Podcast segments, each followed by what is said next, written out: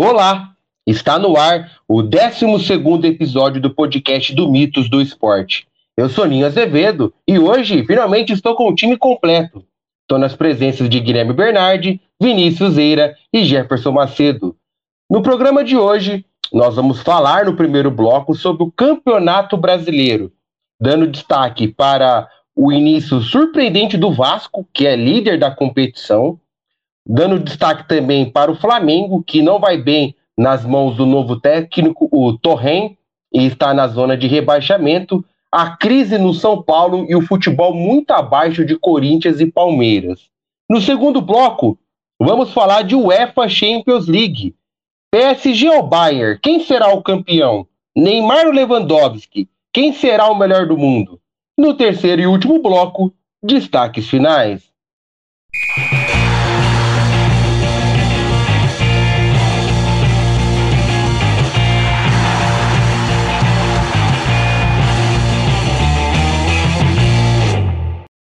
Iniciando o primeiro bloco, dando destaque para o Campeonato Brasileiro. Campeonato Brasileiro começando de uma forma surpreendente. Para quem já colocava o Flamengo como campeão, o Flamengo que é, agora está sendo treinado pelo Domenech Torren, que substituiu o Jorge Jesus, está na zona de rebaixamento. O Vasco, sempre candidato a rebaixamento, é o líder com 100% de aproveitamento, o único 100% na competição. O São Paulo, que está numa crise terrível, será que o Fernando Diniz deve cair? E também o Corinthians e o Palmeiras, que estão jogando futebol muito abaixo. É claro que também vamos falar do, do Inter, que está fazendo uma boa campanha, do Atlético Mineiro. Vamos falar bastante desse campeonato brasileiro. Eu quero começar primeiro com, com ele, Guilherme Bernardi. O que, que você está achando desse início de Brasileirão, Guilherme? Você acha que o Vasco é só realmente uma, uma surpresa que já já vai cair, o Flamengo também, que daqui a um tempo vai melhorar e vai brigar lá em cima. Esse início do Inter vai bem. E o Fernando Diniz, para você, tem que cair. Já faz um resumão do que você tá achando dessas primeiras 3 barra 4 rodadas de Campeonato Brasileiro, Guilherme. Salve, salve galera, estamos de volta aí, né? Depois de umas semanas sem gravação, correria é, estreia do Londrina, né? O pessoal com outros trabalhos, fazendo um trabalho muito massa aí na rádio, na Tuba Rádio, no Tubanautas e tal, no site, inclusive, parabéns aí. É, bom, eu vi alguns jogos do Brasileirão, né? Vi jogos do Inter, vi um, uma parte do Flamengo estreando contra o Atlético Mineiro, é, outras, outras partes de jogos. Acho que, por enquanto, três rodadas ou quatro rodadas apenas, né? Ninguém mais 100%. O Vasco só que tem um jogo a menos no caso, né? Não jogou as quatro partidas ainda. Mas acho que pouca, pouca, acho que de certeza que a gente pode ter é que o Atlético Mineiro acho que vai continuar ali brigando por cima. Acredito que o Inter vai brigar por uma vaga na Libertadores, mas eu tenho minhas dúvidas com relação ao Vasco. Se vai conseguir encarar esse campeonato, né? Estranho como tá mas até o final do até o final do brigar até o final por vaga na Libertadores ou sei lá, título, né? Até o pessoal tava brincando aí vendendo o print de que do Vasco na liderança, que é uma cena rara. Mas acho que fica de destaque também a estreia do Cano, estreou fazendo gols. É, o, o, e da parte do Inter, né, que você tinha perguntado. Notícia triste, a lesão do Guerreiro, né? O Inter ganhando do Fluminense na terceira rodada. Guerreiro se lesionou, machucou o joelho, tá fora do resto da temporada, provavelmente. Ele que ficou um tempo sem jogar por causa de doping, de e voltou recentemente, estava bem, três jogos, três gols, não arrebentou o joelho, tá fora do resto do ano, uma notícia triste. Pode ser que venha Alexandre Pato no Internacional, né? Depois de 14, de 13 anos da saída dele do Inter, 13, 12, 13 anos da saída dele pro Milan o menino que era uma promessa hoje é uma realidade de que é, não deve ser a solução para o ataque do Inter, né? A não ser que é, a gente esteja muito enganado, mas com certeza melhor que o Potker, eu acho que ele vai ser.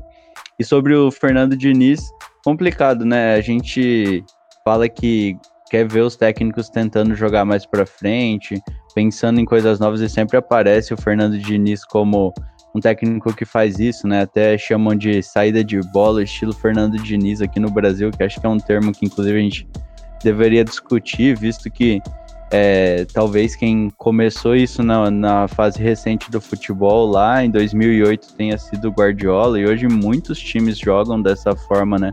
Com saída de bola tocada, então chamar de saída do Fernando Diniz acho que é um pouco bastante, mas parece que o time não vai para frente, né? O São Paulo não consegue engrenar e até queria ouvir mais o que vocês acham se é, sobre a demissão dele, né? São Paulo em 13 terceiro colocado, quatro pontos conquistados em quatro jogos, né? Campanha muito fraca, mas o, quatro, o São Paulo só tem três jogos, né? Ainda, mas é difícil prever pro o Brasileirão, né? Só acho que o Flamengo vai se recuperar sim. Acho que foi um início atípico com pegando um Galo na primeira rodada que inclusive é bom pro Galo esse chaveamento, né, que estreou pegando Corinthians e Flamengo abaixo, né? Garantiu duas vitórias ali no começo que a gente sabe que são adversários difíceis ao longo do campeonato. Mas acho que o Flamengo vai voltar sim. Acho difícil um time como esse não encaixar. E até brinquei com um amigo meu se parecia o Flamengo de, sei lá, 10 anos atrás. Ele falou: Meu, se voltar, não aguento não. Depois do ano passado, não pode ser uma, um ponto totalmente fora da curva. Mas e aí, o que, vocês acham? Estão achando jogos bons aí nesse meio de fase final da Liga dos Campeões? Playoff da NBA, dá uma vontade de mudar os jogos aí para ver Série C e Série A, hein? Na verdade, né, Guilherme? Estava até conversando em off aqui, já já vou colocar o ele também, o Jefferson Macedo na conversa, que partidas da Série C ou para, para, para partidas da Série A não vem tendo muita diferença, não. O nível técnico é igual, a mesma proposta. Realmente, o futebol brasileiro está numa fase terrível, de trevas. A gente tinha um Flamengo que era um exemplo, começou mal o Campeonato Brasileiro, mas eu também acredito que vai melhorar, né? Pelo elenco que tem. O Flamengo tem um elenco muito bom. E isso também, né, é uma indireta para quem achava que, é, que tentava desmerecer o Jorge Jesus, né? Falando que o Jorge Jesus, ah, qualquer treinador com aquele time faz o time jogar é aquele, aquele bando de, de, de, pessoas e também até parte da imprensa que quer mesmo desvalorizar o trabalho de quem vem de fora, né? Realmente é, achar que qualquer treinador faria esse Flamengo jogar, a gente tá vendo agora, né? Não é bem assim, e é claro que ainda tem muito campeonato pela frente, o Flamengo tem tudo para melhorar. Quero dar meu salve agora para Jefferson Macedo. Jefferson Macedo, também escrevendo bastante lá para o torcedores.com e aí, Jefferson, o que, que você acha desse início de campeonato brasileiro? É, o Guilherme falou bastante, esse início bom do Vasco, o Flamengo em baixa, essa crise no São Paulo, São Paulo que a qualquer momento pode ser que demita o, o, o Diniz. É claro que o Raí deu entrevista falando que vai segurar o, o, treinador, que o treinador não será demitido, mas a pressão da torcida e dos conselheiros vem sendo tão grande que não dá para saber se ele aguenta mais uma partida, né, Jefferson? Tudo certo com você? certo.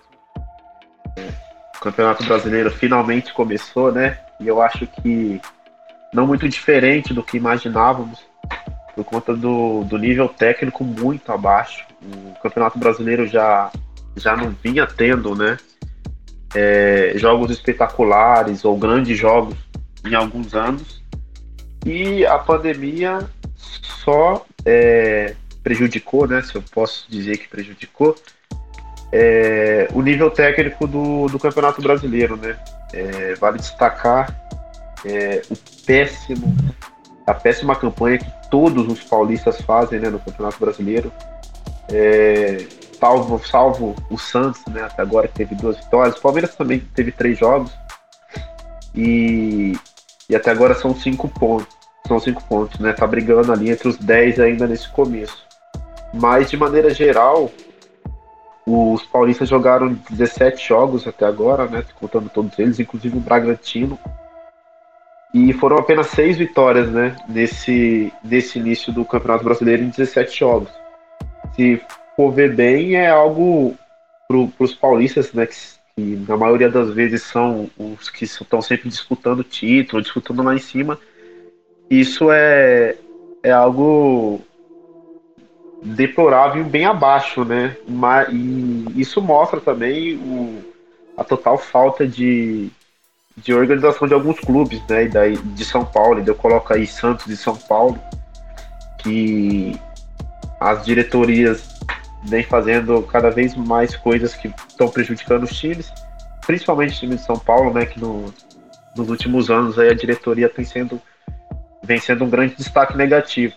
É sobre o Fernando Diniz, eu acredito que o Fernando Diniz não dura mais nem três jogos na frente de São Paulo, a não ser que ele consiga uma arrancada espetacular, né? O estilo de jogo do Fernando Diniz é, algo, é uma coisa que eu acho bem interessante, mas para o time de São Paulo parece que não deu certo, sabe? Os jogadores que ele tem à disposição parece que não deu liga com esse estilo de jogo. A gente tem um, um Arboleda que até sabe sair jogando bem, mas aí tem um Bruno Alves que não sai jogando tão bem assim. Tem um, um Reinaldo que falha bastante no sistema defensivo, né? E o ataque de São Paulo é, é deplorável. Não, não tem nem o que falar. Alexandre Pato já estava mal, inclusive agora surgiu é, interesse do Internacional, né, para ele retornar para lá, ou especulação também é, dele no Atlético Mineiro. Mas o, o grande destaque desse, desse campeonato realmente é o Vasco, né? Três jogos, três vitórias, inclusive uma contra o São Paulo. E, e inclusive os torcedores do Vasco estavam tirando sarro, né, da torcida do Flamengo. Segue o líder, né? Publicaram hoje, postando o print do Flamengo na zona de rebaixamento e do Vasco na liderança. Mas eu acredito que o Flamengo, assim como o Gui falou, ele vai se recuperar, vai brigar lá em cima, com certeza. É, só está passando por um processo de adaptação do, do novo técnico, né? E coisa que não aconteceu no, no, no, ano passado, né? Quando Jesus entrou, deu logo liga, deu liga logo de cara. E acredito que no decorrer ele vai se recuperar também. Vale destacar também a boa campanha que faz o Bahia, né? É o time do Nordeste de melhor campanha até então. São três jogos, duas vitórias e um empate ontem contra o São Paulo. O Bahia, que muita gente fala, perdeu dois pontos contra o São Paulo, né? Eu fiz o jogo pela rádio prorrogação e o Bahia realmente teve possibilidades, perdeu pênalti, né? E teve chances de praticamente afundar o São Paulo e, e meio que combinar com a demissão do, do técnico Fernando Diniz. Mas o Luciano, né? Quem diria? Luciano, para muitos, o Luciano Ronaldo, né? Eu lembro tempos dele de Corinthians, que a torcida o apelidou de Luciano Ronaldo. Que fase! O Luciano, que é um jogador é, de confiança do Fernando Diniz, que chegou, já estreou e salvou o treinador que o pediu, né? Porque se o São Paulo tivesse perdido para o Bahia, com toda certeza o Fernando Diniz teria sido demitido. Agora eu vou pedir o destaque inicial dele, sua primeira análise desse início de Campeonato Brasileiro do Vinícius Eira. E aí, Eira, o que, que você vem achando do Campeonato Brasileiro? Você que acompanhou alguns jogos da Série C, não tem muita diferença não, né? O que tem de jogo ruim no nosso futebol é brincadeira, né, Eira? Tudo certo com você? Salve, Ninho, salve, galera. Salve pro, pro Guilherme, pro Jefferson, pra todo mundo que tá ouvindo a gente. Pois é, né? O futebol brasileiro segue numa guinada de, de má qualidade. Ano após ano a gente vê isso. E ano após ano a gente vê calendários cada vez mais confusos. Esse ano, claro, com uma força externa, né? Não tinha como controlar uma pandemia. E aí, é, a, eu acho que a tabela também prejudicou muitas equipes, né? De você jogar muito em cima uma partida da outra. Aí você tem que jogar, por exemplo, no Sudeste, depois no outro. Na, daqui dois dias tem que jogar no Nordeste, depois volta para o Sul. Então, essa carga de, de viagem, teste de saúde, essa pressão né, de você tomar cuidado com tudo, né, que a, que a pandemia exige, não só para os jogadores, como para todo mundo, isso acaba prejudicando dentro de campo. Eu acho que a tabela poderia ser mais bem pensada, assim, você regionalizar alguns jogos. Pô, São Paulo vai jogar com o Bahia, já joga com o Sport, já tá lá no Nordeste, enfim.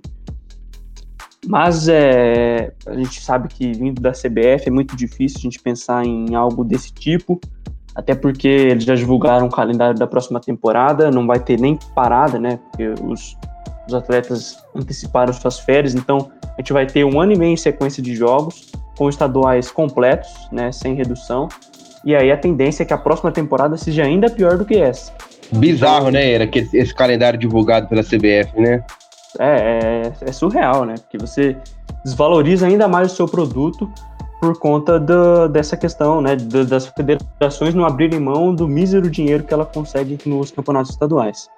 Mas em relação ao futebol dentro de campo, eu acho que a gente vê que as equipes que se organizaram melhor taticamente, que têm elencos melhores taticamente e que não estão em transição de trabalho, começaram a despontar, né? O Vasco que conseguiu aí cinco vitórias consecutivas, né? Todos depois do, do retorno da, da pandemia, ele venceu todos os jogos com uma equipe que tem, né? Você tem um goleiro que passa muito segurança, que é o Fernando Miguel, você tem um zagueiro que é muito bom, que é o Leandro Castan. Aí você vê um meia que já foi muito criticado, né? O Felipe Bastos, que está numa fase goleadora, né? Fez três gols já no Brasileirão. E um atacante que é absurdo, né? O Cano ele recebe a bola dentro da área, ele consegue fazer o gol. Ele é incrível, fez já com 12 gols em 16 jogos com a camisa do Vasco, além de uma molecada que agrega muito tecnicamente na equipe carioca, né? Ricardo Graça, Henrique, Andrei, Thales Magno. Então, a equipe do Vasco é líder porque já vinha com um trabalho estabelecido, conseguiu encaixar peças importantes do seu elenco, né? Cada setor do campo tem uma peça que se destaca. E aí, é, visto da má qualidade técnica e da desorganização de algumas outras equipes, o Vasco vai prevalecendo.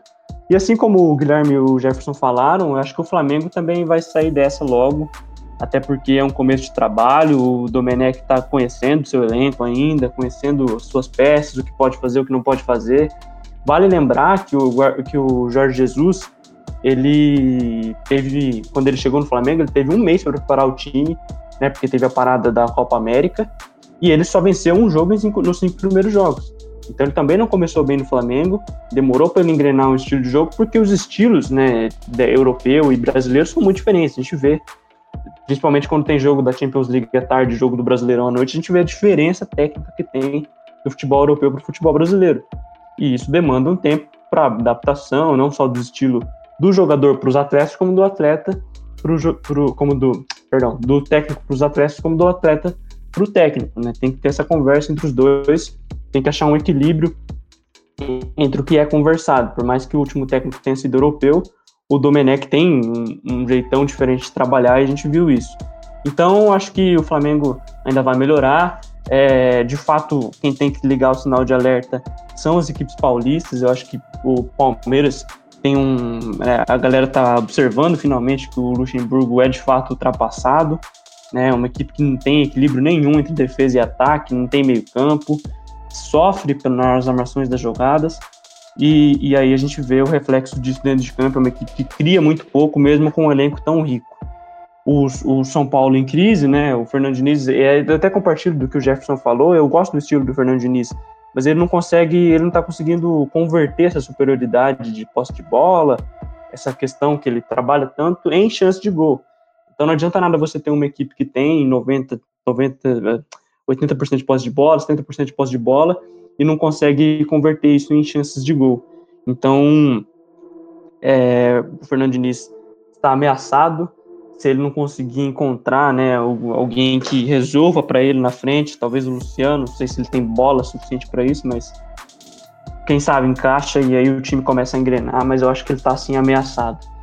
E o Corinthians, você vê que tem alguns jogadores que, que são muito criticados, né? E aí tanto o Luan, depois do Paulista, foi taxado como pipoqueiro por não cobrar o pênalti.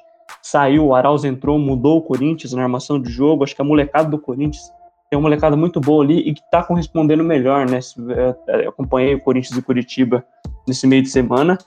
E aí você vê quando o Ramiro saiu, por exemplo, quando o Gabriel saiu e entrou o, o Mosquito, entrou o, uma molecada ali no, no, elenco do Corinthians, o próprio Arauz jogou muito bem, o Corinthians mudou, então acho que essa é a tendência do Corinthians para melhorar é, o seu desempenho, acho que apostar numa molecada para até para ligar um sinal de alerta para os veteranos, para os mais veteranos, né? Tipo, se você não jogar, você não vai, se não corresponder dentro de campo, você não vai, não é, não tem titularidade garantida. E o Santos, que está numa fase de transição de trabalho, acho que o Cuca acertou bem as coisas. É uma equipe que ainda depende muito dos seus pontas, Marinho e o Soteudo, mas eu acho que pode engrenar assim se, se conseguir encontrar um centroavante que, que, corresponda dentro de campo. Eu acho que é mais isso, viu, Ninho? o nível técnico é, não vai melhorar, eu acredito eu, porque de fato tem toda essa questão né, de logística, de jogos muito em cima do outro e de times que, que tendem a ser muito é, desequilibrado, é, é muita confusão fora de campo, isso atrapalha dentro de campo. Então, eu acho que o futebol brasileiro, pelo menos essa temporada, a próxima vai ser ainda pior, é, vai ser difícil acompanhar nos próximos anos, viu? É, e o Domenech Torren, técnico do Flamengo, que na última entrevista coletiva criticou o calendário. Falou que é desumano você ter apenas dois dias para treinar de um jogo para o outro. E parece que ninguém comunicou para ele, né? Ou ele não acompanhava o futebol brasileiro. Então, bem-vindo ao futebol brasileiro, Domenech Torren, porque realmente o calendário do Brasil sempre foi assim. Sempre um jogo em cima do outro, ainda mais depois dessa pandemia, é, não vai ter mais um clube que vai é, ter uma semana livre de treinamentos, vai ser muito raro, só vai ser caso de equipes que já foram eliminadas de outras competições. Então, realmente, é, vai ser bastante complicado para acertar. Bom, é, gostei muito do, do primeiro do resumão que vocês fizeram, e pegando por partes também, dando um pouco da minha opinião. Primeiro sobre o Vasco, eu acho que o Vasco, o trabalho do Ramon é um trabalho digno, né? O, olha o elenco que o Ramon tem em mãos, mas o Ramon vem conseguindo, vem até surpreendendo. Porque quando ele foi anunciado como técnico, muita gente ficou assustado. Porque o Abel Braga foi um desastre no Vasco. O Abel Braga, nossa senhora, é, ele perdeu vários jogos lá no Vasco, aquelas entrevistas dele catastróficas, né? Perdi e falava que o jogo foi lindo, que jogou muito e que não sei o quê. E o Ramon vem fazendo bom trabalho. O Cano que saiu a informação que o São Paulo recusou o Cano, que a, os empresários do Cano ofereceram o jogador por São Paulo e o Diniz não quis. Então a torcida do São Paulo estava até tirando sarro a respeito disso.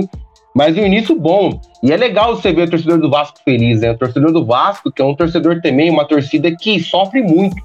Sofre bastante pelos últimos anos. O Vasco sempre sempre brigando contra o rebaixamento, né? Um, um, clube gigante igual o Vasco, que todo ano é, você briga contra o rebaixamento, então é complicado. Então, uma campanha digna e realmente muito legal. O Vasco não liderava o campeonato é, desde 2012. O Vasco que chegou liderou pela última vez em 2012, 2011 disputou pau a pau com o Corinthians, né? Aquele título, o Corinthians foi ganhar só na última rodada. E o Vasco é, liderou o campeonato pela última vez em 2012. Então, realmente, torcedor pouco feliz. No caso do Flamengo, realmente eu fiquei surpreso com é, esse início ruim do Torren, porque o Torren pegou um time pronto. Ele não, não foi que nem o Jesus que pegou terra arrasada. O Jesus pegou terra arrasada com o Flamengo do Abel Braga e não jogava nada. Agora, o, o Torren, eu acredito que ele quis colocar sua filosofia de jogo e mudar muita coisa já de cara, que não era o certo. O certo era ali no começo, para ele conhecer o elenco primeiro. Eu vou manter aqui o, o esquema do Jesus, a maneira que o Jesus estava jogando, e eu vou colocando minha filosofia com o tempo. Eu acho que ele errou a mão aí, que ele já quis mudar tudo de uma vez e o Flamengo realmente não, do, não se deu bem. E até ruim, né? O Flamengo que era apontado como favorito, que era aquele futebol bonito de se ver antes, e o Flamengo fazendo partidas ruins. Mas é claro, com o elenco que o Flamengo tem, ele continua sendo favorito. Eu acho que é, com o passar das rodadas, o Flamengo tem tudo para recuperar e fazer uma boa campanha. Quanto ao Fernando Diniz, eu acho que já passou o tempo dele no São Paulo. É, porque o Fernando Diniz é assim, realmente ele tem boas ideias, ele, ele é um treinador que pensa o futebol um pouco diferente da maioria, só que ele já demonstrou é, que não vai conseguir fazer mais do que ele pode, do que ele pode fazer nesse momento. É, eu acho que ele não tem, é, não vai conseguir fazer o São Paulo reagir na competição. O São Paulo é um time apático. A apatidão dele na partida ontem, não sei se vocês assistiram o jogo, Guilherme, ele e também o Jefferson. A apatidão dele, ele chegou a bocejar com a partida. O, o São Paulo numa crise daquela, é, numa pressão, o time perdendo, ele tinha que estar tá nervoso na beira de campo, ele tinha que estar tá cobrando dos seus jogadores. E não, ele numa patidão. E os jogadores do São Paulo numa patidão. Então, o São Paulo chegou no momento que o torcedor não aguenta mais. Não aguenta mais e não tem jeito, você tem que mudar. Não adianta você é, querer o futebol de toque de bola se você não tem resultado. São Paulo vive uma fila de sete anos, então é complicado isso. Eu acho que é o momento de trocar sim, porque pode ser tarde. Se você ficar levando o Diniz com a barriga, é, pode ser tarde, porque olha o jeito que é meio que contraditório. Se perdesse ontem pro, pro Bahia, ele seria demitido. Aí empatou, não. Ele empatou, ele serve. Vamos deixar ele mais um jogo. Então já mostra que não, não, vai, não vai ter reação um time desse. Então eu acho que era o momento de, de trocar o treinador. Rapidamente sobre Corinthians e Palmeiras, o Palmeiras é uma vergonha, né? Pelo elenco que o Palmeiras tem, e o Luxemburgo não consegue fazer esse time do Palmeiras jogar. O time do Palmeiras é um bando em campo. O jogo contra o Atlético Paranaense na última quarta foi um horror. O, ninguém sabe como o Palmeiras conseguiu vencer no último lance lá, que é uma, um, um gol meio cuca-bol, né? Um, um, lateral na área que sobrou pro Rafael Veiga fazer o gol. Então, o Palmeiras é um horror. O único mérito que o Luxemburgo teve nessa temporada foi lançar o Gabriel Menino e o Patrick de Paula, colocar, insistir com eles no time titular. Tirando isso, ele não tem mais nada de mérito. E o pior de tudo, Guilherme, Eira e Jefferson, é escutar da imprensa depois que ele conquistou o Paulista, naquela final horrorosa de Paulista, que foi a, a final mais ridícula que eu já vi na minha vida, em, que eu acompanho futebol há mais de 20 anos, foi a final de Campeonato Paulista mais ridícula. Aí, ó, olha o Luxemburgo aí, cadê o ultrapassado? O cara ganhou título, pelo amor de Deus. Querer falar que o cara voltou ao normal, que ele recuperou seu prestígio, ganhando o Campeonato Paulista com aquele futebol ridículo. Ridículo, ganhando nos pênaltis ainda, num jogo feio daquele. Então, pelo amor de Deus, né? Isso aí é se contentar com a mediocridade. Quanto ao Corinthians, para fechar e já voltar para vocês, eu vou pedir palpite de vocês. Como é o nosso primeiro podcast falando de Campeonato Brasileiro, eu vou pedir aí o G6, a, a aposta de rebaixamento e artilheiro, hein? Não quero nem saber, vocês vão ter que palpitar aí. E para fechar com o Corinthians, um trabalho decepcionante do Thiago Nunes. No jogo contra o Curitiba, um Curitiba que vinha de, ser, de cinco derrotas seguidas, né, contando as duas finais do Paranaense e o início de brasileiro, e com um a menos, né? O Corinthians teve dificuldade para ganhar do Curitiba com, uma, com o jogo, o Corinthians com um a mais, no caso. Então, realmente lamentável, teve que, no segundo tempo, com algumas mudanças é, para conseguir realmente fazer os gols, o Luan, que tá numa nhaca danada, foi pro banco. O banco merecido, Punhão, Arauz vem jogando bem. E agora a chegada do Otero, né? O Otero que gosta de umas baladas, né? Guilherme, ele, Jefferson, é, vem sendo uma, é, considerado uma salvação pro Corinthians, né? É sendo considerado uma salvação pro Corinthians, que mostra que o Corinthians vem com, elenco, com um elenco muito ruim. Mas realmente, o início dos paulistas muito ruim, muito mal mesmo. Tinha uma esperança grande também com o Red Bull Bragantino. E o melhor paulista é o Santos o Santos que jogadores estão entrando na justiça, o Santos que está com salários atrasados, o Santos que está numa crise financeira terrível e graças a Marinho e Soteudo vem fazendo uma boa campanha. Então vamos fazer os popitão. Vamos fazer os popitão, nosso primeiro programa. Vamos começar com o Guilherme Bernardi. Ele é um cara que não é de ficar em cima do muro. Então, Guilherme, eu quero que você primeiro dá o seu palpite de quem será o campeão, eh, junto com o G6, de artilheiro e também os rebaixados. Sem ficar no muro, hein? Começando com você. Nossa. Vamos lá então, só para botar o palpitão aí. Eu acho que campeão vai ser o Flamengo. Acho que segundo colocado pela, pelo elenco vai ficar com o Palmeiras. Fecha... Segundo colocado não, né? Não precisa entrar nessa. Então, vou colocar o campeão o Flamengo. Acho que o resto do G6 fica a dupla Grenal, é, o Atlético Mineiro e. Faltaram dois, né? Deu quatro. E o Atlético Paranaense deve ficar. E o Bragantino.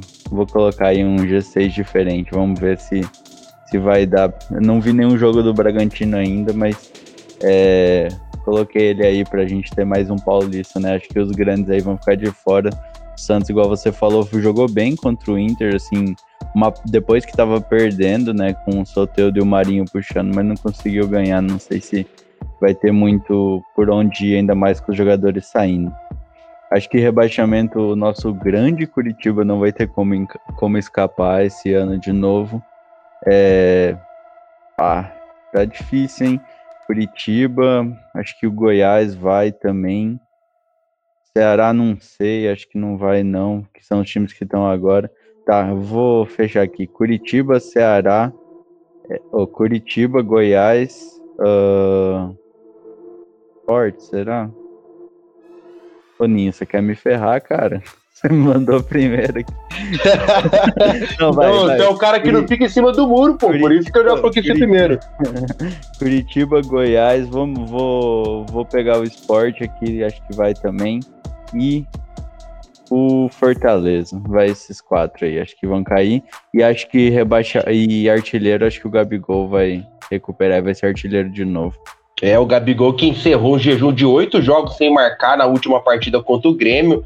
Gabigol que não vem, não vem jogando tão bem assim quanto antes. Eu tô anotando, hein? Tô anotando aqui os palpites. A gente vai lembrar lá no podcast mais pra frente, assim que terminar o Brasileirão, esses palpites. Jefferson Macedo e o seu G6 artilheiro e também o Z4, Jefferson. Qual, qual é o seu palpite?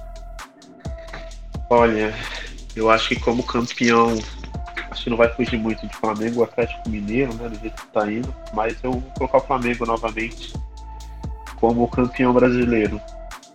O, na sequência, daí eu, eu acho que Atlético Mineiro, a dupla Grenal, é, Flamengo, é, Atlético Mineiro, Grenal quatro primeiros, né? Eu acho que no, nesse ano não teremos Paulista no G4.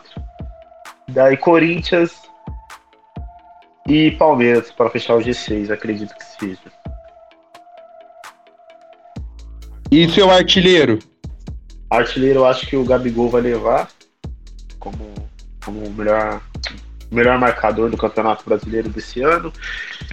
E eu acho que no G4, é, Curitiba, né? Começou muito mal, inclusive.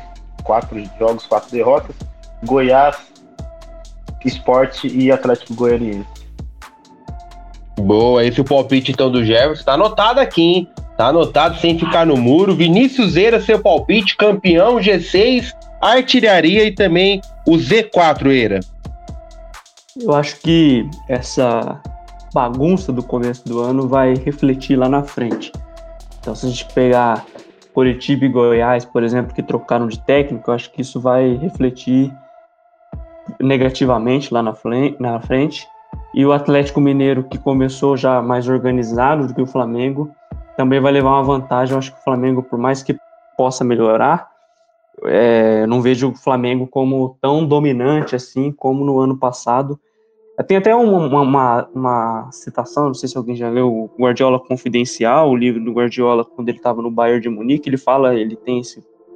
Fala que geralmente quando um time é muito vencedor, ele dá uma relaxada no, nos anos seguintes, porque de fato o jogador já alcançou o seu ápice. Talvez o Flamengo ainda possa é, buscar talvez uma Copa do Brasil, que não ganhou no passado, ou tentar ganhar a Libertadores de novo para ganhar um Mundial de Clubes. Acho que esse, esse seria o, o, que deixaria os jogadores mais motivados. Mas eu acho que para Brasileirão, não sei, é, é, difícil a gente falar disso porque o, você vê, os jogadores voltaram até mais acima do peso. Então parece que tá um, já está um relaxamento de quem foi muito vitorioso e continua numa ressaca. Então acho que o Atlético Mineiro vai ser o campeão. Acho que o São Paulo vai de fato conquistar um título aqui no Brasil. Acho que é um time que tem potencial muito grande. E é um time que, se não for campeão, vai entrar numa crise financeira avassaladora, porque está gastando o que não tem. Então, é preocupante até para próximos anos seguir o rumo de um Cruzeiro. E aí a sequência é a que falaram já, né? Flamengo, Inter e Grêmio, G4, é, é quase certo. Acho que o Palmeiras ainda dá uma recuperada se o Luxemburgo foi demitido rápido e contratar alguém. E eu acho que o Santos belisca uma vaga no G6. Acho que o Cuca consegue organizar, consegue trabalhar bem a molecada e o Santos chega para um, uma Libertadores, pré-Libertadores aí. E Z4, Curitiba e Goiás, que, que, começaram muito mal o campeonato, já demitiram técnico, vai ter uma transição, vai demorar para engrenar, então acho que vai fazer falta. Ceará e Sport fechando os rebaixados. E o artilheiro, para fugir do Gabigol também, eu vou de cano. É, esses palpites do Vinícius Zera, Vinícius Zera que comentou do Mundial de Clubes, a FIFA já informou que não terá o, o Mundial de Clubes nessa temporada devido à pandemia do coronavírus e a Comebol e a UEFA conversa para retornar o Intercontinental. A última edição do Intercontinental foi em 2004 com Porto e Once Caldas, que o Porto venceu nas cobranças de pênaltis, então existe a possibilidade do Intercontinental voltar pelo menos na, nessa temporada que não teremos o Mundial de Clubes, já que a FIFA confirmou. Bom, para não para não fugir aqui do, do, do palpite, eu vou dar o meu palpite também, né? Ô, eu... deixa eu só comentar um negócio. Claro, claro, pode comentar, Guilherme. Eu achei, achei sensacional isso que o Eira lembrou da motivação, né? É, que tá no livro do Guardiola e que acho que é, é bastante expressão é, da, de como manter um time campeão de tudo motivado, né? Eu acho que isso, isso é um desafio, acho que inclusive pro, pro Jürgen Klopp no Liverpool, para a gente ver aí na sequência como vai ser sequência do trabalho, porque tem um desgaste natural, né? E só que não sei, ou era Atlético Mineiro ousado, hein? Primeiro título desde 1971 aí.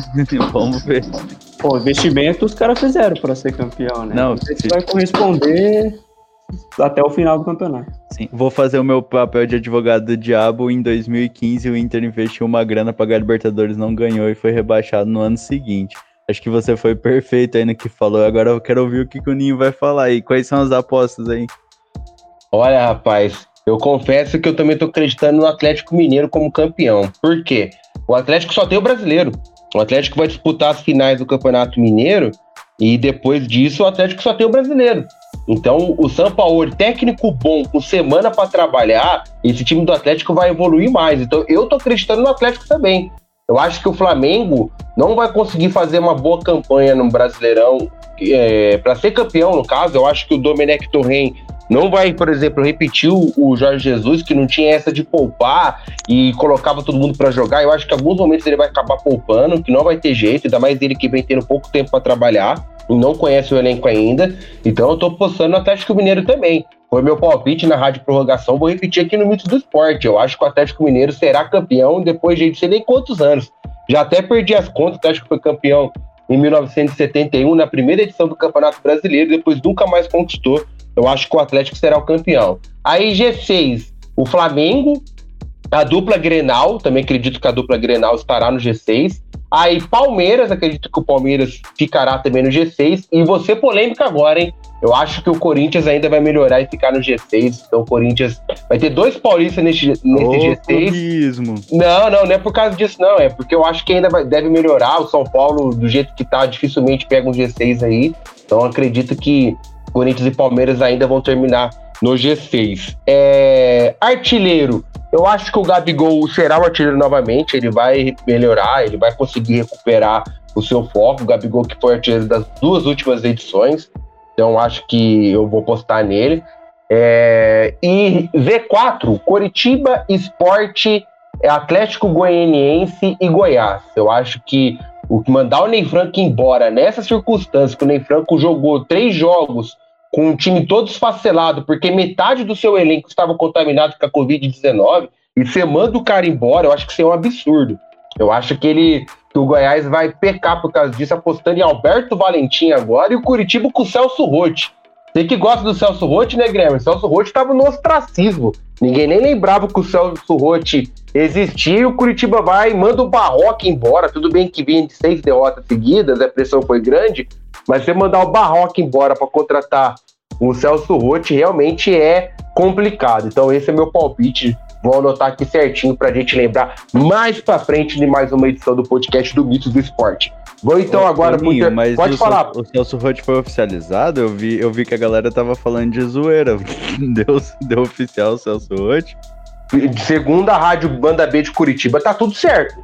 Ele não foi feito o anúncio oficial ainda, mas já tá tudo certo com o Celso Rotti. Ele já é esperado em Curitiba, em Curitiba, para poder é, assinar o contrato, um contrato daí. É, realmente uma aposta complicada essa do Coxa. Vai ter bastante trabalho com o Celso Rotti. É fechar a casinha, né? É verdade. Ponto final desse primeiro bloco. Dentro de 10 segundos, a gente vai falar então do segundo bloco, que será UEFA Champions League.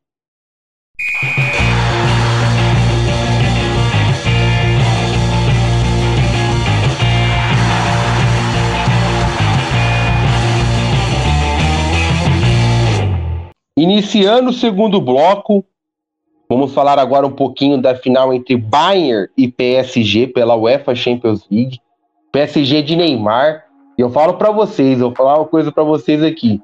Fazia muito tempo que eu não vi o Brasil meio que parar para assistir um, uma Champions League com esperança de ver um brasileiro melhor do mundo, né? Quanto tempo que isso não acontece? E realmente, você pega as audi a audiência que a Turner teve com o esporte interativo, é, bateram todos os recordes, tanto no Facebook quanto na TNT. Isso mostra que realmente o brasileiro está muito empolgado com essa final, ainda mais pelo futebol que vem jogando o Neymar. Começando com o Vinícius Zeira, é, realmente chegou essa grande final, né? Duas grandes equipes, o Bayern de Munique jogando futebol absurdo e dois jogadores espetaculares que estão jogando muito bem e que estão cotados para ganhar o prêmio de melhor do mundo da FIFA. Lewandowski e Neymar. O que esperar dessa final, Eira? Você é, o que, que você é, espera desse jogo? Quem você acha que será o melhor do mundo entre esses dois? E já aproveita e já manda o seu palpite de quem será o campeão. Bom, acho que depois de tanto tempo sem futebol, tudo que a gente passou esse ano, né? Acho que essa final Bayern e PSG era ideal para quem gosta de futebol, né? Por, por, por, mais que o Lyon tenha feito uma excelente campanha, o Leipzig também com um estilo de jogo muito próprio, mas que não conseguiu se impor diante do PSG. Eu acho que você colocar duas equipes com futebol ofensivo, duas equipes que propõem bastante o jogo, é uma final muito interessante, uma das melhores que a gente vai ter, pelo menos em expectativa, né? Uma das melhores que a gente pode ter nos últimos anos. E eu acho que vai ser um grande jogo. Acho que em relação a estilos, o, o, o Bayern tem uma ligeira vantagem por ter um, um futebol muito bem definido. Todo mundo sabe o que faz em campo, né? O PSG ainda, o Tuchel ainda meio que escala o time em decorrência do jogo, né? Você vê que o Atalanta foi uma formação, não deu certo, ele mudou tudo contra o Leipzig, e aí sim encaixou. Mas eu acho que o Bayern de Munique ele tem um futebol mais bem qualificado, é uma equipe que propõe muito jogo, é muito intensa, tem uma pressão ofensiva muito forte e, e acaba, acho que pode acabar prevalecendo se conseguir executar tudo isso da melhor maneira possível. Ela demonstrou alguns erros que o PSG tem de pontos positivos, então acho que isso pode ser preocupante principalmente na questão de espaço é, para transição. Eu acho que o PSG, ele, o Bayern, perdão, ele ainda deixa muito espaço entre as linhas de meio campo e de zaga. E aí você joga contra uma equipe que tem Neymar e Mbappé no ataque, você praticamente dá o contra-ataque. Ele deu o contra-ataque para o Lyon, por exemplo, o Lyon não soube aproveitar e o PSG não é de errar essas oportunidades. Tirando as que o Neymar perdeu é, nos, nos jogos anteriores, o Mbappé não perde, por exemplo. Então acho que é, é o, o, Bayern de Munique vai ter que acertar isso para essa decisão. Mas são estilos muito muito legais de se assistir. Você vê o, o Bayern, principalmente no jogo contra o Barcelona, foi avassalador, né? Até que causou um terremoto lá em Barcelona e, e, e com um estilo muito muito legal. Mas eu acho que de fato o, o Bayern tem uma ligeira vantagem se conseguir neutralizar esses erros, conseguir é, deixar o time um pouco mais compacto, um pouco mais com as linhas muito um pouco mais próximas e com um zagueiro que consegue ter mais mobilidade. Eu acho que o Boateng contra Neymar e contra Mbappé é muito pesadão, pode pode levar uma desvantagem aí no confronto. Mas eu acho que o Bayern de Munique vai acabar sendo o campeão, esse é o meu palpite. Em relação ao melhor do mundo, eu acho que, de fato, Lewandowski e Neymar fizeram boas temporadas, mas o Lewandowski é, foi espetacular.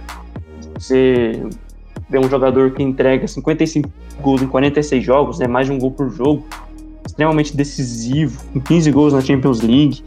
É, é, um jogador fantástico, um centroavante com muita mobilidade, ele não fica só preso dentro da área, ele sai, ele puxa a marcação para a infiltração dos pontas, ele consegue fazer a tabela, ele faz bem o pivô, ele é bom de cabeça, é bom na bola rasteira.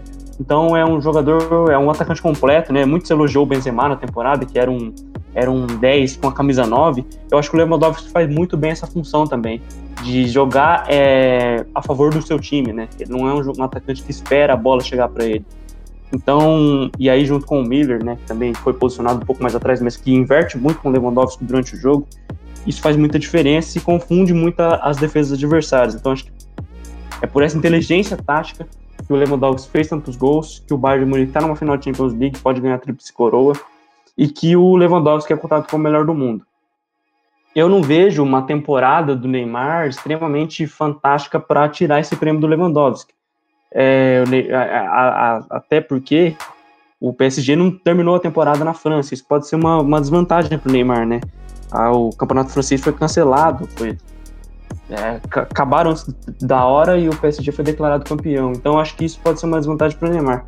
Mas o Neymar, eu acho que até a gente que é jornalista, do comunicação, o principal ponto que o Neymar tem nessa, nessa virada aí de, de ano foi a transformação de imagem, né? O Neymar, lógico, ele jogou muito bem dentro de campo, é um excelente jogador, mas tudo isso que você falou, Ninho, de, de relação a, a, número de transmissão, a, ao Brasil parar para ver o Neymar, se você parar para pensar que o Neymar é, depois da, da Copa do Mundo, até na Copa América, né, era taxado muito como um caicai, como jogador pipoqueiro, e aí tem aquele caso da, da Nájila que acusa ele de abuso sexual, e depois daí você vê uma, uma transformação de imagem absurda, né, do, do jogador que conseguiu é, se aproximar com a camada mais, mais jovem da internet, com, com meme, com frase de efeito, com estilo, né? Coisas com tênis, com roupa, a música, é, óculos. Então, você se aproximar com coisas que o jovem costuma assistir, né? Por exemplo, ele dá palpite, torcida no Big Brother, tipo, nem compete um jogador fazer isso, e ele conseguiu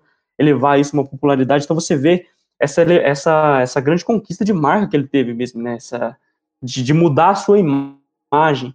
E isso tudo, né? Daí você parar de, de, de se envolver em polêmica, você ser um pouco mais é, mente certa dentro de campo, não se esquentar com coisa boba. Então, acho que o Neymar amadureceu muito e muito disso vem desse processo de mudança de imagem. E isso tudo ocasionou no que a gente está vendo. Hoje o Neymar tem uma legião de obcecados, né? Fãs, é, é nível é, diva pop. Então, se você fala alguma coisa contra o Neymar no Twitter, por exemplo, você é atacado por milhões de, de, de, de adolescentes e até adultos que praticamente endeusam o Neymar hoje, e ano passado não era assim. Então, é, é, muito legal acompanhar essa evolução do Neymar dentro de campo, esse amadurecimento, mas é interessante observar essa transformação de imagem que ele teve fora de campo também. Mas eu acho que o Neymar, é, por mais que ele tenha feito uma grande temporada, ele não fez uma temporada digna de melhor do mundo. Eu acho que ele está muito próximo disso. Se ele se manter focado, se manter dentro, com, esse, com esse estilo que ele está mostrando, e até esse posicionamento diferente dele, né? Jogando mais de armador, saindo um pouco mais da área, né? A gente vê ele perdendo muitos gols, então ele sai mais da área, ele consegue é, jogar muito bem junto com o Mbappé, essa tabela, buscar jogo um junto com o outro. Então acho que isso vai favorecer o Neymar e para a próxima temporada eu acho que se ele não conseguir ganhar o melhor do mundo hoje, próxima temporada ele é um, um dos fortes candidatos porque ele entendeu o melhor para ele, tanto dentro de campo quanto fora de campo. Então é muito legal ver o Neymar nisso, muito legal ver o Neymar nessa evolução. E vai ser interessante acompanhar isso até a próxima Copa do Mundo, né? Ver quanto que vai ser. É, não sei se ele vai jogar a Olimpíada também, mas é importante não só para o PSG, como para a seleção brasileira também. É, realmente, muito legal essa volta por cima do Neymar, que está focado em jogar bola. É o que sempre nós pedimos para o Neymar. É, eu sei que tem muitos críticos ao Neymar, depois eu vou que colocar o Eira também. O Eira não, o Jefferson e o Guilherme na conversa, é, que realmente é, muito, é muita crítica, às vezes até críticas construtivas, porque realmente o Neymar parecia não estar focado com a sua carreira, e agora, né, muita gente estava brincando, foi só um ano ele não vir pro carnaval, que parece que ele começou a focar, né? Ele realmente está focado em jogar futebol, porque talento ele tem de sobra, ele é um craque, ele é um jogador espetacular. E ele tá jogando o futebol que todos esperam, chamando o protagonismo do, do PSG e meio que carregando né, a equipe até a final. Lembrando que o jogo contra a Atalanta tá praticamente perdido. E ele, em dois lances, ele deu duas assistências e o, a, o PSG virou. Então, realmente, muito legal nessa volta por cima do, do Neymar. E colocando o Guilherme agora, que gostaria de fazer uma pergunta. É, a gente que sempre criticou o Neymar, é, pedia que ele jogasse mais futebol, focasse mais. Mas mesmo ele em grande fase, ainda tem gente que critica.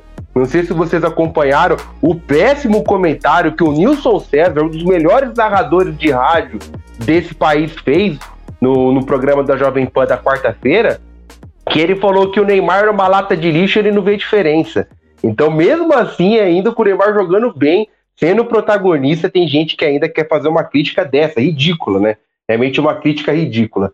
Então, o palpite do Eira, Bayern campeão, Lewandowski melhor do mundo. Agora com você, Guilherme. Primeiro fala um pouquinho do que esperar dessa partida, essa volta por cima do Neymar, e também já emenda com o seu palpite de campeão da Champions League e também de melhor do mundo para você. Então, acho que eu concordo bastante com tudo que o Eira falou, apesar de eu discordar dos palpites finais, né, de campeão e de melhor do mundo, mas já chegou neles. É, eu acho que foi bem legal a Liga dos Campeões, mas achei as semifinais bem mornas, né? Acho que os jogos mais interessantes foram antes, e acho que por termos algumas, entre aspas, surpresas, é, esses jogos das semifinais foram meio, vou dizer assim, chatinhos, né? Jogos decididos, no caso. O PSG não chegou a passar grandes sustos com a Atalanta, né? Ou com a. com, uh, com o RB Leipzig, desculpa. E o Bayern de Munique, apesar do começo, com o Lyon criando muitas oportunidades, é, depois que fez o 2 a 0 né, dois gols do Gnabry, o jogo ficou bem tranquilo. O Bayern acho que aproveitou também para dar uma descansada, que jogou nas duas semanas depois do dia do que o PSG jogou. Mas é, acho que por isso as semifinais foram um pouco abaixo do que a gente esperava. Jogo único também foi dessa forma. É, até estava conversando com alguns amigos, né? Talvez o Manchester City teria feito um jogo mais interessante com o Bayern, talvez o Napoli não teria levado do 8 do Bayern de Munique, mas primeiro tem que passar o confronto anterior, né? O Guilherme, o Manchester City que chinelou, né? Falar a verdade, né, cara? Chinelou, é. né? É, é, é difícil, assim, entender, né, o que acontece. Claro, né? Sei lá, o Agüero faz falta, pensando que o Jesus e o Sterling deixaram de fazer dois gols. Mas assim, cê, é, é, eu até vi o Vinícius Zera colocando no Twitter, né? Cobrar o, o Guardiola dessa eliminação depois desses gols perdidos é difícil, né? Mas acho que, é, aproveitando para recuperar uma coisa, né? A gente elogia muito o trabalho do Guardiola e acho, do Guardiola e acho que é, com razão, né? É um baita trabalho, tanto no Barcelona como no Bayern de Munique, né? Ele, ele deu uma avançada no estilo de jogo do Bayern de Munique, perto do que, mesmo não tendo ganho a Liga dos Campeões como o Jupp Heynckes tinha ganhado antes, e aí tem as críticas a ele, né? Mas eu lembro lendo a segunda edição do livro do Guardiola, que daí é o Guardiola. Ai, como que é o nome do segundo livro? O primeiro é Guardiola Confidencial, o segundo. É... Ah, enfim, depois, é, enfim, é o segundo livro do Guardiola, né? É, é ele já discutindo uh, depois do Bayern de Munique. A né? evolução. Né? Isso, isso, era. Obrigado, a evolução. Como o Bayern de Munique, não, a Alemanha não tinha um tetracampeão alemão, né? Era uma coisa que não tinha na história. Se eu não me engano, na história da Alemanha nunca tinha tido um tetracampeão. Eles vão ganhar o tetracampeonato com o Guardiola, hoje já são oito, né? mas como uma coisa que parece fácil, que é esse tanto o, o Bayern de Munique na Alemanha quanto a Juventus na Itália, são resultados de muitas coisas, né? Acho que o Bayern, são casos diferentes, claro. Acho que a gente tem que levar em consideração que o único time global da Alemanha é o Bayern de Munique, com muito mais dinheiro, que contrata destaques da liga também. Acho que tem todas essas questões, mas é um, é um baita trabalho né, dele também e que foi parado nas nas, nas, nas, sem chegar nas finais de Liga dos Campeões também, né? É, sendo eliminado por Messi, por Cristiano Ronaldo e tal. E é, acho que às vezes o time jogou meio pra, mais para trás do que deveria. Mas enfim, acho que são outras discussões, assim como acho que lá em 2010 a Alemanha deu uma. teve medo um pouco de dar semifinal contra a Espanha na Copa do Mundo. Mas, enfim, só voltando pro Guardiola, acho que a gente vai percebendo a importância que tinha que tinham caras como o Xavi, o Iniesta e o Messi naquele time, né? Primeiro o Messi pelo tanto de gol que fazia, né? A gente vê esses gols perdidos aí e pensa, pô, o Messi não teria perdido, né? Ou o Lewandowski não teria perdido, apesar do Lewandowski ter perdido gols ontem. Mas enfim, o Manchester City chinelou, acho que perdeu mesmo o jogo. É, não sei como vai ser o futuro. Tem, tem que chamar a punição lá e falar assim: meu, dá a punição logo pra gente aí, vamos ficar um ano sem jogar. É, Mas no caso era dois, né, Guilherme? No caso não, era sim. dois anos, né? Mas, tipo, chamar e falar assim, ô gente, vocês reverteram, devolve aí a punição, vamos ficar um ano sem jogar pra pensar. Mas aí, acho que as semifinais foram um pouco abaixo também, né? Vamos ver agora como vai ser a final, acho que a expectativa é de jogão. Eu acho que o PSG vai surpreender. Acho que vai, vai ser o jogo da vida, né? E o jogo da vida do, do clube, né? Mas também do Neymar e muita gente discutindo se ele fez errado em sair do Barcelona, se ele deveria ter voltado pro Barcelona, né? Agora pode ser uma consagração do tipo, olha aqui, gente, ganhei, né? É, acho que o Neymar, como o Era falou, perdeu alguns gols, tá chamando muito o jogo, ele ainda perdeu alguns gols, que acho que essa crítica a gente deve fazer, que é uma crítica produtiva, né? Algumas bolas que às vezes a gente sente que, claro, a gente tá comparando ele com o Cristiano Ronaldo e com o Messi, que são os jogadores próximo ao nível de qualidade que ele tinha. A gente bate o olho e fala, pô, teria que ter feito, né? Se o PSG tivesse sido eliminado para Atalanta, a gente ia lembrar dos dois gols que ele perdeu no começo do jogo, né? Mas a, a gente acaba agora falando das duas jogadas que ele criou na virada, né? Enfim, acho que existe possibilidade do PSG ser campeão é, e acho que por um, pela forma como é feita a eleição, pelas votações, tenho minhas dúvidas se o Lewandowski seria melhor do mundo. Eu não sei até que ponto é, ele, ele consegue puxar esses votos, sabe? Fico com, com esse pé atrás. Acho que é muito difícil o Messi e Cristiano Ronaldo levarem esse ano pelas temporadas que foram, Barcelona sendo eliminado com goleada, Juventus ficando pelo caminho também, e acho que vale uma crítica, né, que foi, a Juventus foi eliminada para o Lyon no, no, segundo jogo, né, o primeiro, e, e, esse jogo teve dois pênaltis muito bizarros, né, que mesmo com o VAR foram confirmados e, claro, 1 a 0 teria levado o jogo para prorrogação, é outra história, mas acho que fica também para gente que o VAR foi muito mal na, na primeira rodada de Liga dos Campeões na volta da pandemia. Acho que o, portanto, só finalizando então, Acho que o Bayern tem, é mais time, é um time mais completo, mas é jogo único. Acho que por tudo isso aí, acho que o PSG vai surpreender.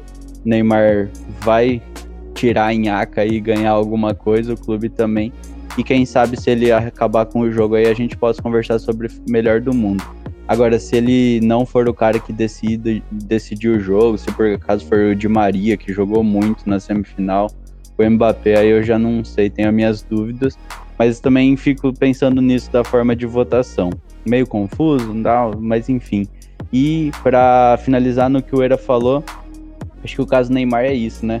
Mexe com muita, muita questão, a galera faz umas críticas também, quer que o Neymar seja, sei lá, o, um, igual um pai de família que fica o dia inteiro dentro de casa, não tem amigos, a galera fica, não, porque ele deveria, sei lá, ser um padre, ficar dentro de casa, não fazer nada. E do outro lado, a galera que acha que ele pode fazer tudo, né? Acho que essas cobranças, essas críticas do tipo, tem que. Tem algumas bolas que tem que fazer o gol, tem que às vezes, demonstrar um pouco mais de comprometimento, assumir o papel de liderança que ele naturalmente tem por ser o craque do time, por ser o camisa 10. Acho que isso são críticas produtivas. Agora, esperar dele um capitão como, sei lá, foi o Newton Santos, ou um capitão como, sei lá, foi um cara que era linha dura, o Dunga. Esperar que o Neymar tenha a personalidade do Dunga. Aí acho que a galera tá querendo fazer umas críticas bem aleatórias e o fã-clube, né, tá diva pop, como o Era falou. Tem três temas que não podem ser debatidos mais no Twitter, né, que virou um fã-clube total, né? é o Neymar, a Beyoncé, que foi uma das últimas tretas aí da cultura do cancelamento e afins e tal. E política, né, também, né? Toda hora uma treta pra cá e pra lá. Enfim, meus palpites aí é esse. Acho que o PSG vai surpreender. Tenho minhas dúvidas sobre o melhor do mundo. Não sei, não sei se concordo que a eleição é tão simples assim entre ele e o Lewandowski. Mas tenho minhas dúvidas se o Lewandowski tem condição, mesmo ganhando, de levar esse melhor do mundo. É, o palpite do Guilherme, então, diferente do ele, ele, ele acha que vai dar PSG e que o Neymar será o melhor do mundo. Também concorda, né? Essa, essa eleição da FIFA é complicada, porque é aquela eleição do, de países ridículos que o capitão e o treinador vota. Então, é, às vezes tem votos bizarros, a gente já viu cada voto bizarro em eleição de melhor do mundo, e às vezes muitos desses capitães desses, desses capitães, eles votam é, por causa de popularidade do jogador, coisa que o Lewandowski, por exemplo, não tem, né? Ele não tem isso. Então, por isso. Se não me engano, teve um ano que o Messi votou no Mascherano, não foi uns é... assim? Não, tem, realmente tem, tem votos bizarros. Tem votos difícil que o Lewandowski seja o melhor do mundo, mas ele merece. Ele merece pela temporada que ele vem fazendo. Jefferson Macedo, agora é, quero saber da sua opinião, o que você acha primeiro desse jogo, o que esperar dessa partida que vem parando o Brasil com toda certeza domingo, ninguém vai querer assistir Palmeiras e Santos, Londrina e Ituano, né? Que eu vou ter que fazer o jogo, tô ferrado, vou, vou acabar perdendo o, o, a final da Champions, mas o que esperar dessa partida, Jeff, para você? E também já emenda com o seu palpite de campeão e de melhor do mundo. É, bom, é sobre essa dúvida de, do que assistiram no, no domingo, né? É a Turner, a TNT, ficou na dúvida em qual partida transmitir, acabou optando pela Liga dos Campeões e é, Santos e Palmeiras vai passar só na Globo, né? Mas, enfim, eu tenho, eu, sinceramente, eu tenho algumas dúvidas, né, sobre essa partida, porque se a gente analisar o pós-pandemia, né, a volta da Liga dos Campeões, a caminhada do PSG e do Bayern, é, e eu pego das quartas para frente, né, tem que saber se o se o PSG que vai jogar a final contra o Bayern vai ser aquele que jogou contra a Atalanta ou vai ser aquele PSG que jogou contra o Leipzig? O Bayern vai ser o que fez oito no Barcelona ou que passou um certo sufoco contra o Lyon? Então, é uma partida muito, muito difícil, né? Eu acho que ainda está bem aberto para ambos os lados, apesar de, de achar o futebol do Bayern de Munique mais convincente, né? O jeito de se portar em campo, eu acho que está mais pronto que o do PSG, mas que mas tem o PSG também, que tem bons bons jogadores bons jogadores individuais, né? É, o grupo não seja talvez não seja um grupo não que seja falando que o grupo do grupo de jogadores do PSG não seja bons jogadores, mas que tipo a junção deles não, não é tão encaixada quanto do Bayern de Munique, né? Por isso eu acho vejo o Bayern mais preparado assim é, para uma decisão. Mas como o Vinícius Eira bem pontuou, né? O Bayern passou passou alguns sufocos né, contra o Lyon, permitindo diversos contra-ataques de que os jogadores acabaram perdendo, né? O Memphis Depay, que acabou perdendo aquela bola contra o, contra o Norte, bateu para fora. E vários outros lances. Então acho que concordo com ele, acho que Mbappé, Mbappé não perderia aqueles gols. É, a velocidade do PSG do PSG impõe em, jogo, em campo, né? Ela é muito maior que a do Lyon.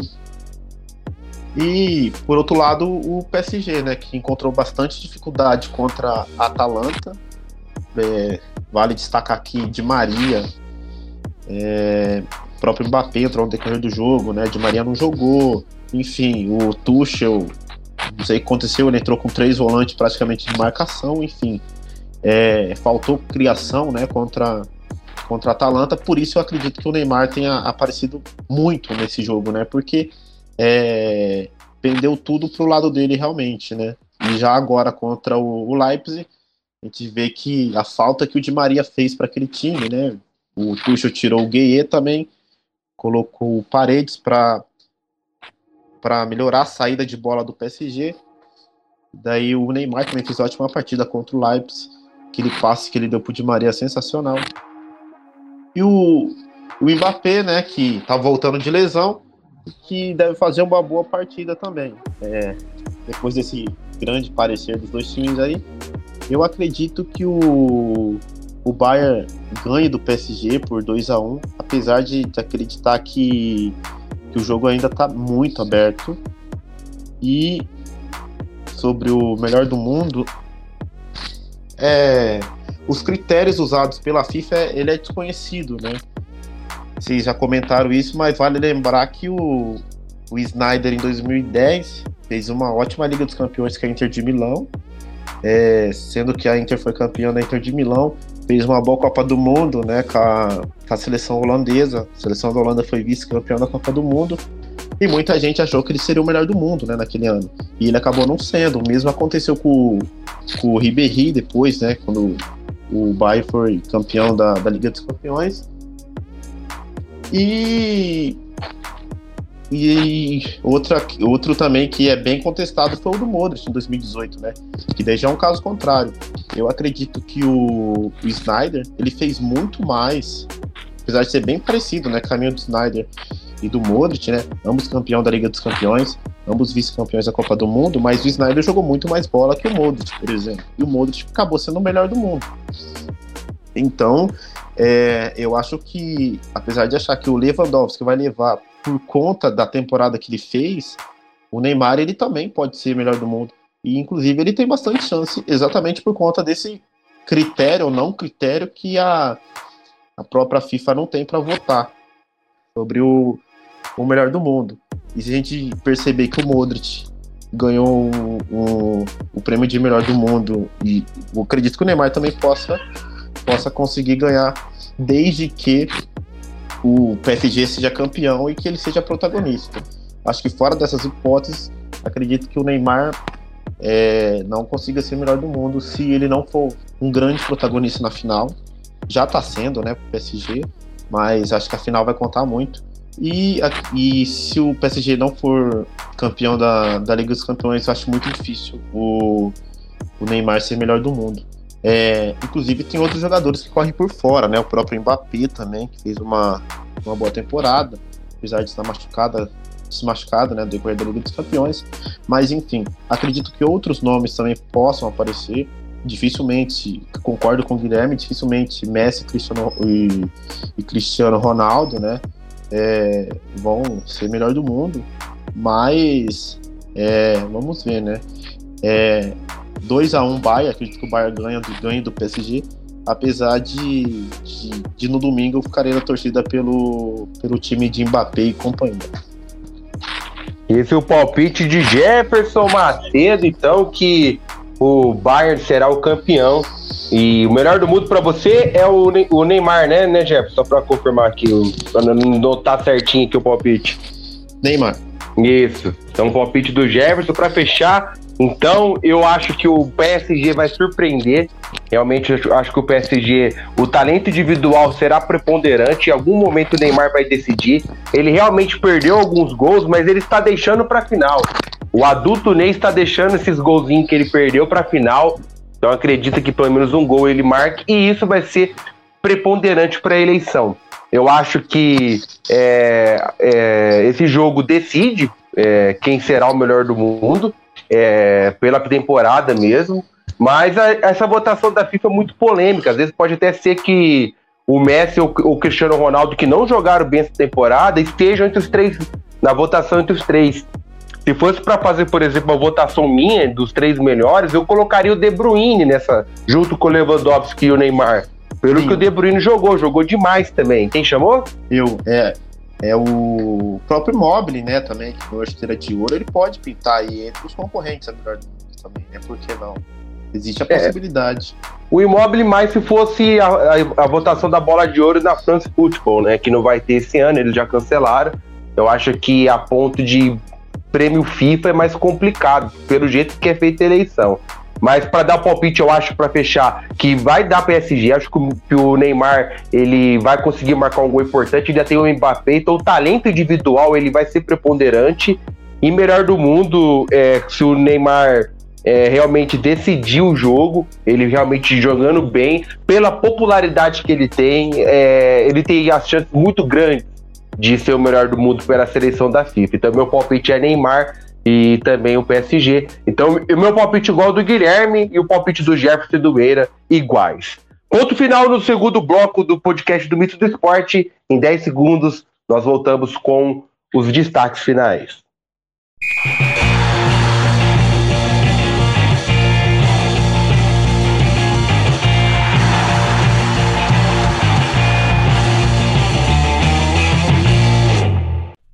Iniciando o terceiro e último bloco, um podcast hoje um pouquinho mais longo, mas com muito conteúdo e muita opinião. Realmente estou gostando muito desse episódio de hoje. Esse episódio que depois de, três, se não me engano, que está com o time completo mais uma vez. Então agora eu vou pedir os destaques finais dele. Vou começar com o Guilherme Bernardi. Qual é o seu destaque final nesse 12 episódio do podcast do Mito do Esporte, Guilherme?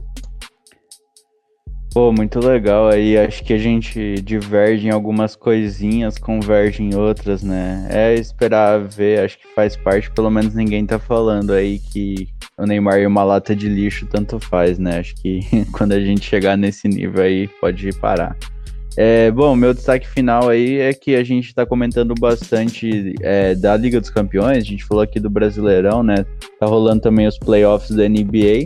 E achei legal esse ano que, bom, esse ano que eu tô conseguindo acompanhar um pouco mais, a ESPN tá passando também é, a, WNBA, né, que é a Liga Feminina de Basquete dos Estados Unidos, e hoje, e a gente tá gravando aqui na sexta-feira, começou a passar as quartas de finais da Liga dos Campeões Feminina, né? As semifinais, para quem for ouvir o podcast na semana que vem, na segunda-feira, dia 24, são na terça-feira e, se não me engano, na quarta. Então fica aí a dica também acompanhar narrações em português, na maioria, né? Comentários também é, das repórteres ali da ESPN. Dá uma força aí acompanhar também que os jogos são bons e merecem a nossa audiência com toda certeza. Se cuidem aí, galera. Nos falamos na próxima semana. Valeu, Guilherme Bernardi, Vinícius Eira, seu destaque final. Bom, pegar um pouco do que o Guilherme falou aí, ele falou dos playoffs da NBA, começou, é sempre muito importante e, e, e, gera um pouco de ansiedade, porque os jogos de fato são muito bons, mas eu queria destacar também o, toda a logística e o aparato que conseguiram fazer para que essa temporada da NBA terminasse, né? Você conseguir a Disney é, do tamanho que é a Disney, né? Conseguir é um complexo esportivo só para os jogadores, todo mundo recluso nos hotéis, e aí uma excelência em termos de, de combate à pandemia, né? É, praticamente 100 casos positivos de Covid-19, e aí você pega, né? Lógico, é, é, quase inviável comparar os dois, porque o Brasil não teria condições de fazer uma, uma questão assim, mas se você vê o Brasil nessas primeiras rodadas do Campeonato Brasileiro com uma disparada de novos casos de Covid, times muito afetados, como o CSA, o próprio Goiás, que a gente já falou aqui. Então, né, aí a gente fica, será que o protocolo são tão diferentes, né? Porque na Europa também, é, por mais que não, não, não tivesse números parecidos com o do Brasil, o protocolo funcionou, né? Nós não tivemos casos, essa disparada de casos assim, e o Brasil, é, infelizmente, a gente teve essa, essa, essa grande alta de casos com a CBF falando que a volta foi um sucesso. Então, é, é, é, é difícil de entender, é, está refletindo no nível técnico dos jogos também, um campeonato muito fraco e que ainda vai ter muito, muito pano para discutir aí em relação à Covid, é, porque outros campeonatos em outros lugares do mundo tá, com, tá mais organizado, tem muito menos casos e o Brasil está indo na contramão do mundo, não só é, politicamente, na questão da, do combate à pandemia, como esportivamente também. Então, é um destaque negativo para o Brasil em relação ao combate à pandemia.